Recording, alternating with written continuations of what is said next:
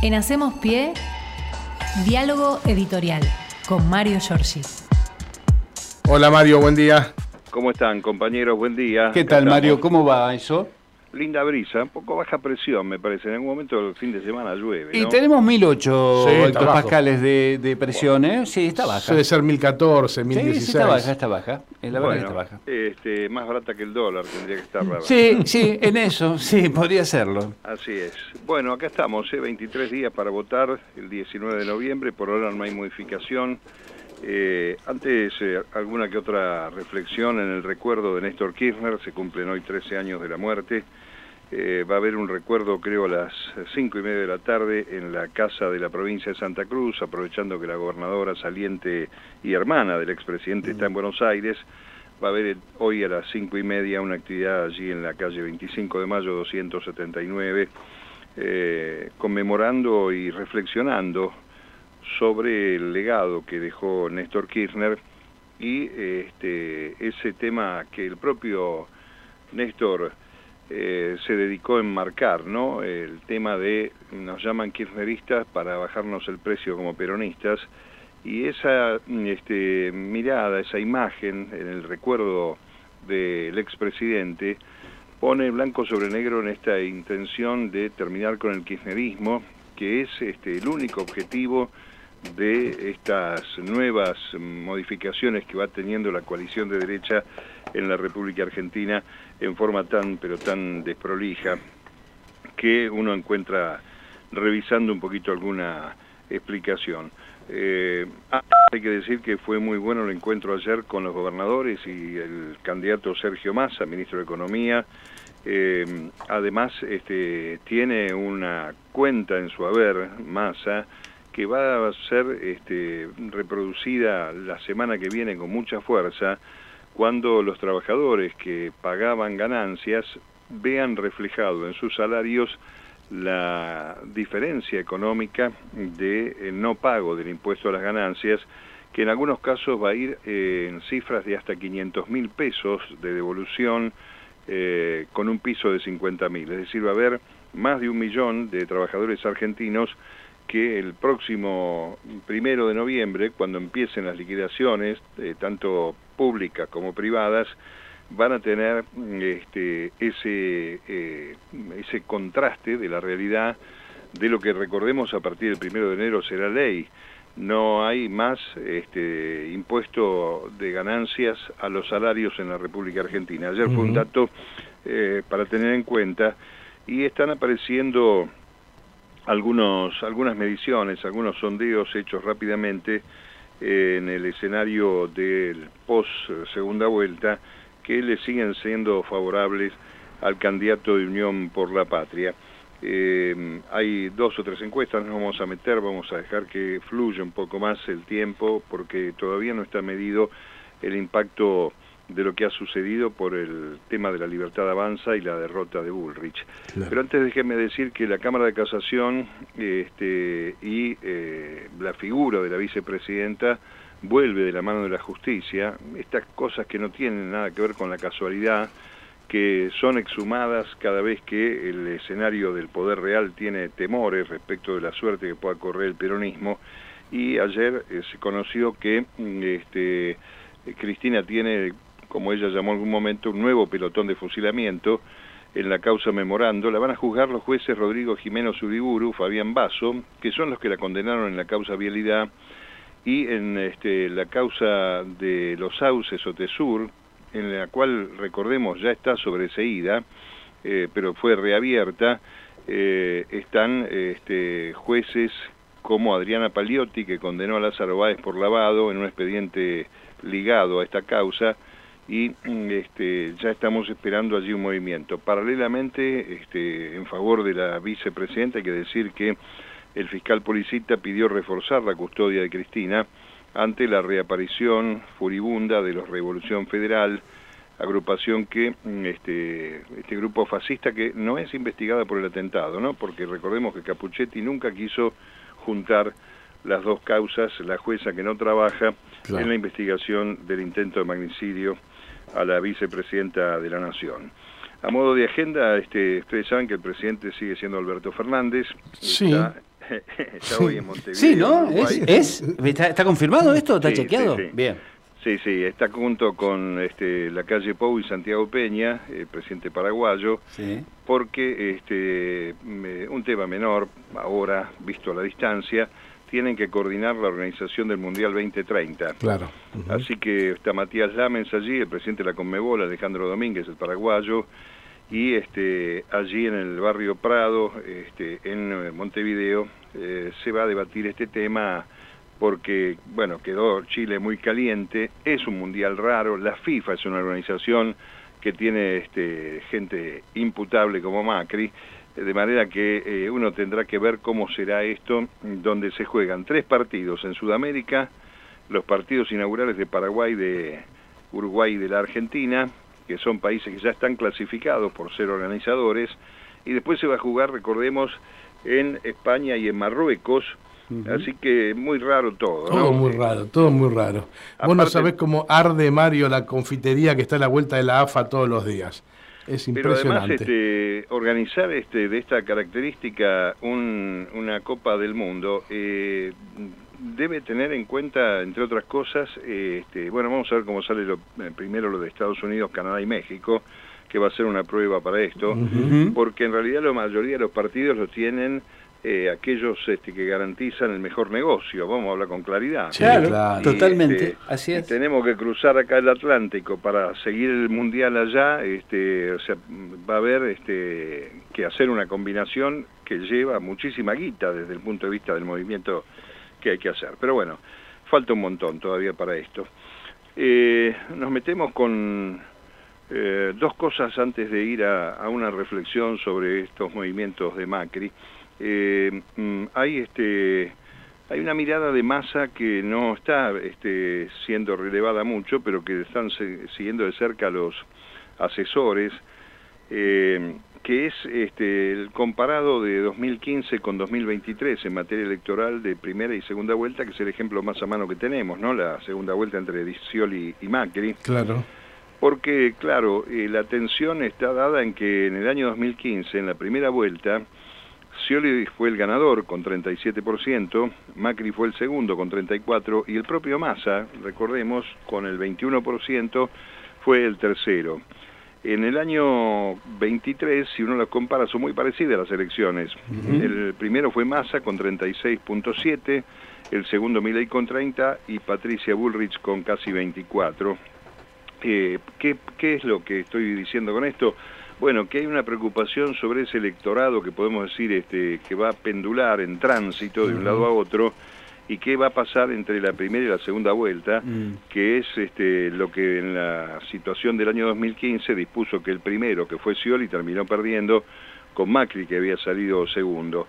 Eh, Massa sabe eh, que ese 21% que él sacó en 2015, recordemos, iba en contra de Scioli, de la Cámpora, se había ya peleado con el gobierno de Cristina Fernández, eh, bueno, este, está, sabe que ese 21% de él apoyó indirectamente la victoria de, Macri. Exacto. este, porque iba en contra, digamos, del gobierno nacional, como puede pasar ahora, así que hay algunas diferencias, de todas maneras, este, porque eh, también fue distinta la elección de la izquierda, de, ahí de, uno se tiene que ocupar de revisar algunos números, a pesar de que la aritmética y la política no son muy amigas, pero en 2015 la izquierda tuvo 3.2 y este, el que le fue mejor en este año 2023 sin dudas es Juan Schiaretti, que tuvo casi un 7%, y este y además estuvieron Margarita Stolbizer, ya nadie se acuerda de esto, y Adolfo Rodríguez A,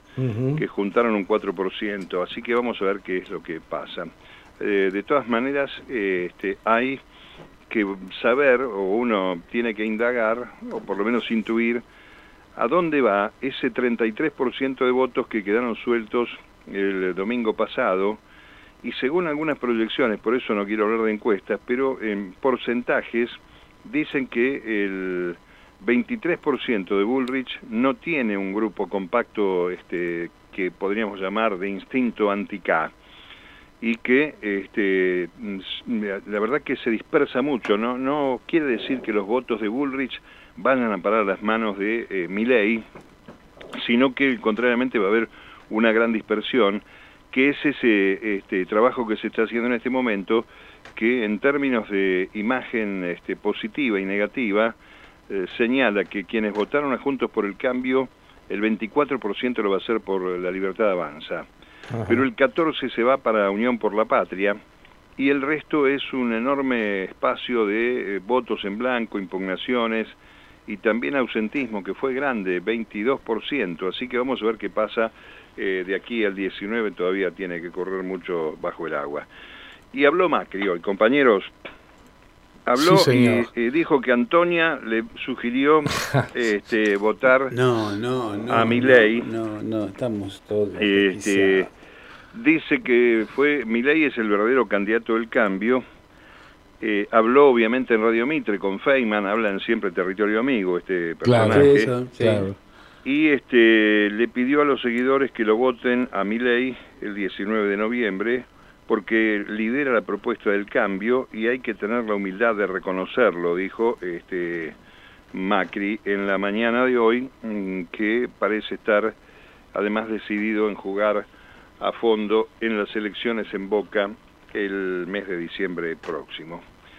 Por lo tanto, me permito, si ustedes me dejan, reflexionar sobre Riquelme, sobre Massa, sobre Pepín y ese este, frenético abandono de la reposera de Mauricio, porque con un poco de memoria podemos arrimarnos a las verdaderas causas de lo que puede estar pasando por la cabeza de Mauricio Macri, que dio estos pasos tan desesperados. Macri se mueve como se ha movido la mafia siempre, con movimientos pausados pero firmes, Ahora estas acciones frenéticas este, tienen alguna cosa para, para justificar que vaya a romper, como está haciendo el partido que fundó hace 20 años, eh, negociara forzadamente esta aparición de Patricia Bullrich en una suerte de titiritero de, de la presidenta del PRO, y después, este, junto a un puñado de dirigentes que le son fieles, eh, acompañaran a Milley.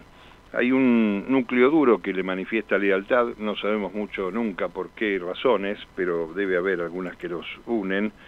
Eh, uno es el intendente saliente de Lanús y tal vez pronto saliente independiente, eh, Grindetti, eh, que dice, Grindetti ayer dijo que este, es un momento bisagra de la historia y hay que estar del lado del cambio. No sabemos del cambio o si se refiere a los vueltos, pero está ahí Grindetti. Ritondo también este, acompaña, igual que Waldo Wolf, aparece Alfredo de Angeli, este, aparece el expresidente del Banco Central, que según mi ley hay que dinamitar, Guido Sanleris, aparece Chevere, el ex ministro de Agricultura y vice y titular de la Sociedad Rural, Esquiaboni, bueno, Laurita Alonso. Yo creo que hay dos temores en Macri en este momento, muchachos. Mm. Uno es este, la necesidad de sacarlo a Riquelme de Boca, Sí. Porque ya lo escuchamos varias veces, este tema de que Boca es mucho más importante que, el país, eh, lo dijo él cuando era presidente, y este, es cierto que Boca constituye en sí mismo un espacio político de mucho poder en la República Argentina, no hay duda de esto. Y el otro problema es que no está bien la relación, este, es más, está, yo lo decía ayer, está muy enojado Macri y tiene miedo de Sergio Massa, y el, el cambio del tiempo político, ustedes ven, como yo veo, que el Poder Judicial, sobre todo aquel que no fue cooptado por el macrismo, puede avanzar en atención al número. Una de las, o algunas de las más de 200, creo que son 214 causas abiertas todavía contra Mauricio Macri. Pero las más importantes, Correo Argentino, parques eólicos, peaje y el espionaje ilegal, todas están cajoneadas, pero ninguna está cerrada de estas cuatro. Y además está desconfiando Macri mucho de eh, Pepín Rodríguez Simón, quien dicen que en un mes va a estar acá extraditado y que este, va a hablar, como ya dijo este, el exiliado trucho este, y, así que eh, ya creo que la calle Pou no lo puede parar más el tema de la extradición, ya hubo dictámenes de la justicia en todas las instancias, Así que por eso Macri cerró con mi ley. Yo creo que es este el, tema. Ah, no está mal, ¿eh? es una buena hipótesis. Sí, claro. Por eso Iguacel, que está pegado con los peajes, fue el primer aliado de mi ley y tal vez el comunicado de la Unión Cívica Radical también por eso omitió hablar de Pepín, porque alguna cosa tienen esta gente con Pepín Rodríguez Simón, ya que los radicales, como decíamos ayer, cuando se armó la mesa judicial, si no la integraron, por lo menos miraron para el otro lado y se hicieron los giles, ¿no? Claro, exacto. Después está otro tema, es el guiño de la Corte Suprema, la interna que tiene la Corte, eh, a Massa, y también este, en la conferencia de prensa de Gerardo Morales el otro día, donde los radicales este, se ofendieron de, la noche a la mañana, Morales dijo que Macri y Milei arreglaron causas penales en la reunión del acuerdo. Pasó un poco desapercibido este dato. Ah, es verdad, yo no me había dado cuenta, ¿eh? Así que, bueno, hmm. eh, según lo que piensa Macri es que Milei va a ganar en, en Córdoba y en la ciudad de Buenos Aires con la ayuda del primo, y con eso le va a alcanzar para ganar la segunda vuelta. Este, está pasando por encima de la provincia de Buenos Aires, ¿no? el nada Sí, claro. Lo que dicen, hoy salió a decir que no había ningún acuerdo de cargos ni nada, pero lo que dicen que en esa reunión uno de los pedidos de Macri es que Germán Garabano sea el ministro de Justicia con la idea de seguir tapando esas deudas que tiene con la justicia eh, el expresidente. Sí. Y yo creo que allí me parece que están las claves de estos tiempos porque mm, este, dicen que en algún momento a sus colaboradores eh, o los más cercanos les dijo que eh, si gana masa se iba a ir a, vivir a otro lado, fuera del país. Eh, bueno, lo concreto que con todo este movimiento, con la nena que les recomendó que votara a mi ley y todas estas cosas, mm, este, hay un trabajo de dos años que queda bien expuesto, que viene haciendo en favor de mi ley, de, del muchacho que quiere vender órganos. Está clarísimo porque en estos últimos meses el, el rol, la verdad, pobre de Patricia Bullrich, Macri se lleva puesto a la reta, trabaja bien la interna de Juntos por el Cambio y la hace ganadora a Bullrich, y en esa misma intención y recorrido uno empieza a ver quiénes son los empresarios amigos que pusieron plata en la campaña de Milei que fueron este, y son cercanos a Macri, y la verdad que mm, este, el, esta decisión, si le sale mal, se está terminando de llevar puesto al PRO, a, separa juntos, más allá de que ayer hayan pegado un poco con, con este moco, diría el gaucho, este, la situación interna de, la legislador, de los legisladores en, en el Congreso, también este, eh, hay que decir que ese trabajo de dos años, eh, que lo hizo salir de la famosa reposera en forma frenética, habla de la cobardía de, Mauricio Macri. Y el que, el que es un bicho en esto, este, que se llama Luis Barrio Nuevo, viendo que se venía el terremoto, es un tipo antisísmico, Barrio Nuevo, sí, sí, y se escapó rápidamente. Yo creo que estamos frente de nuevo mucho más claro que, que, lo que fue siempre entre los dos modelos, ¿no? El de justicia social y el otro que intenta uno, perdón que lo diga en francés, que no vuelva a cagar al pueblo argentino. Claro. Porque me parece que este es el este es el juego al que hay que tener en cuenta eh, de estas horas tan frenéticas. Pensemos que estamos llegando a el fin de semana siguiente a la primera vuelta electoral y el derrumbe, el sacudón que da la derrota de Juntos por el Cambio, en realidad parece hasta programada por Macri para que todo ese esfuerzo del poder real que todavía está cerca, de los jueces que todavía están cerca o que tienen deudas con el hijo de Franco, eh, vayan acomodándose detrás de mi ley. El tema más grave, compañero, para mí es que el peor enemigo que tiene mi ley es mi ley. Y sí, porque este, hacia adentro ya la libertad avanza, tiene gente que se está escapando, hay un debate interno porque los economistas que lo acompañaron quieren seguir con el tema de dolarización, Banco Central, etcétera, y aquí el requerimiento es otro. Y hay en algunas, este, en algunos de estos mentideros que le sonan tan amigos a Juntos por el Cambio o al macrismo, algunas de las reflexiones sobre las cuales va a salir la campaña electoral de aquí hasta el 19, con la idea de ratificar el final del kirchnerismo, a terminar con el kirchnerismo. Exactas este, propuestas no va a haber. Van a decir que mi ley da marcha atrás con eh, dinamitar el Banco Central, con la venta de órganos, con esta historia, eh, con la cuestión de la salud y la educación públicas. pero me parece que el objetivo es otra vez poner de manifiesto el discurso del odio que desde hace tanto tiempo eh, nosotros ni siquiera habíamos nacido cuando ya había un antiperonismo, incluso antes de que fuera peronismo el peronismo, ¿no? Sí. Con Perón en, el, en la Secretaría de Trabajo y Previsión. Mario, no sé si estás al tanto, pero en la jornada de ayer se viralizó este, lo que había dicho este, Navarro acerca de este, la carpeta de Macri que tendría sobre Bullrich que tiene que ver con la muerte en la situación de la represión a Santiago Maldonado.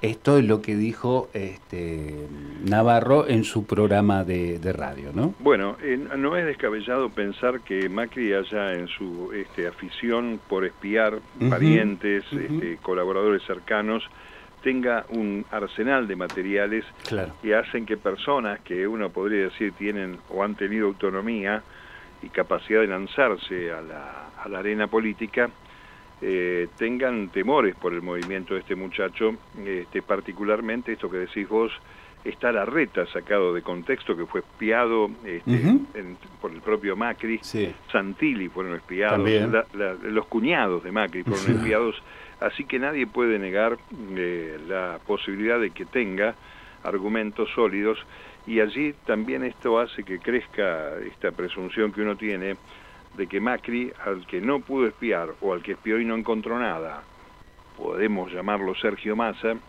lo habilita para poder activar y actuar en consecuencia. Eh, y además no es mala la reflexión de esta modificación que ha habido eh, de la participación de la Corte Suprema en una, no intromisión, una opinión de Rosati, hablando de la unidad nacional, que es una forma también de preparar su propio escudo, Obviamente. para que en el marco de la unidad nacional nadie investigue cómo llegaron a ser jueces de la Corte o, o revise la forma en que fueron designados jueces de la Corte Rosencrantz y, y Massa. Massa no ha hablado de dos o tres cosas, no ha mencionado a Perón, no ha hablado mucho de derechos humanos, salvo aquel acto, ¿se acuerdan del avión de los vuelos de la muerte con Cristina al lado?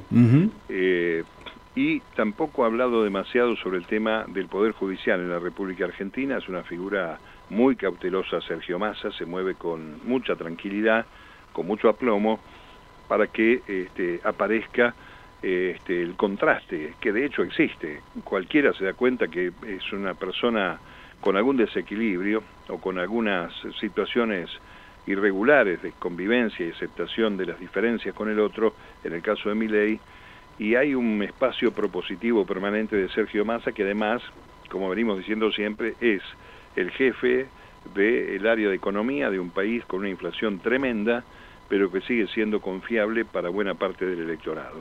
Vamos a ver qué sucede cuando, cuando se trabaje. Yo creo que el día de ayer eh, la reunión con el, con el grupo importantísimo de gobernadores sella una alternativa de este, votos que está esperando el candidato Unión por la Patria a partir de este, justamente ese esfuerzo que se han hecho en todos los sectores, particularmente en la provincia de Buenos Aires, donde todavía creo que les da a los intendentes un margen de maniobra para trabajar más cómodamente ahora frente a dos boletas con dos fórmulas que van a estar en los cuartos oscuros y que en muchos de los casos, sobre todo de las dos secciones electorales fuertes, primera y tercera, tuvieron este, números que superaban el 50% para el candidato Unión por la Patria, muy cerca de los intendentes mejores, mejor este, posicionados, ¿no? Aquí en Avellaneda 56, Mario Seco más del 60 en Ensenada, la reversión de Zurro, estoy recordando algunas cosas, ¿no? De sí,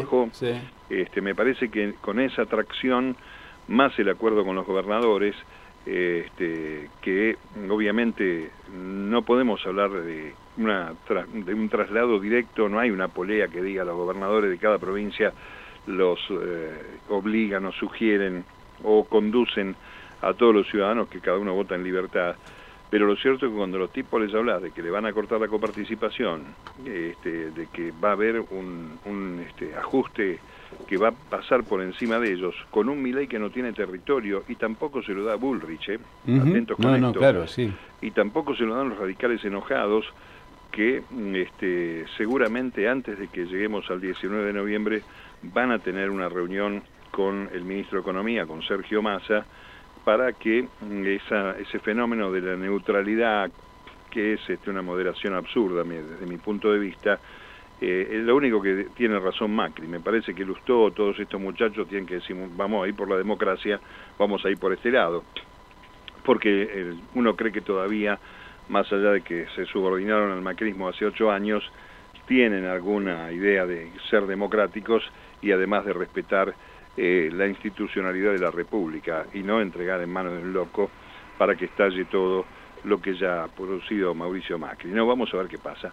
Lo cierto es que estamos en un país sumamente entretenido, compañeros, ¿eh? porque mm. aquellos que hemos optado por el rubro eh, periodístico, comunicar, medios de comunicación en este país, no podemos decir que nos aburrimos, nunca. No, es cierto. Es muy cierto. Bueno, buen fin de semana. Muchas gracias, Mario. ¿eh? El lunes que viene es posible que estemos en Chascomú, saliendo desde allá, este, porque se cumplen los 40 años del voto del 30 de octubre de 1983 y seguramente va a haber alguna actividad en, en el partido bonaerense de Chascomús donde espero que las lluvias vayan llenando un poco la laguna que estaba bastante vacía como buena parte es cierto. de la historia este, donde hace falta tanta agua. Hasta el lunes, compañeros. Muchas gracias, Mario. Hasta Mario. En Hacemos Pie, diálogo editorial con Mario Giorgi.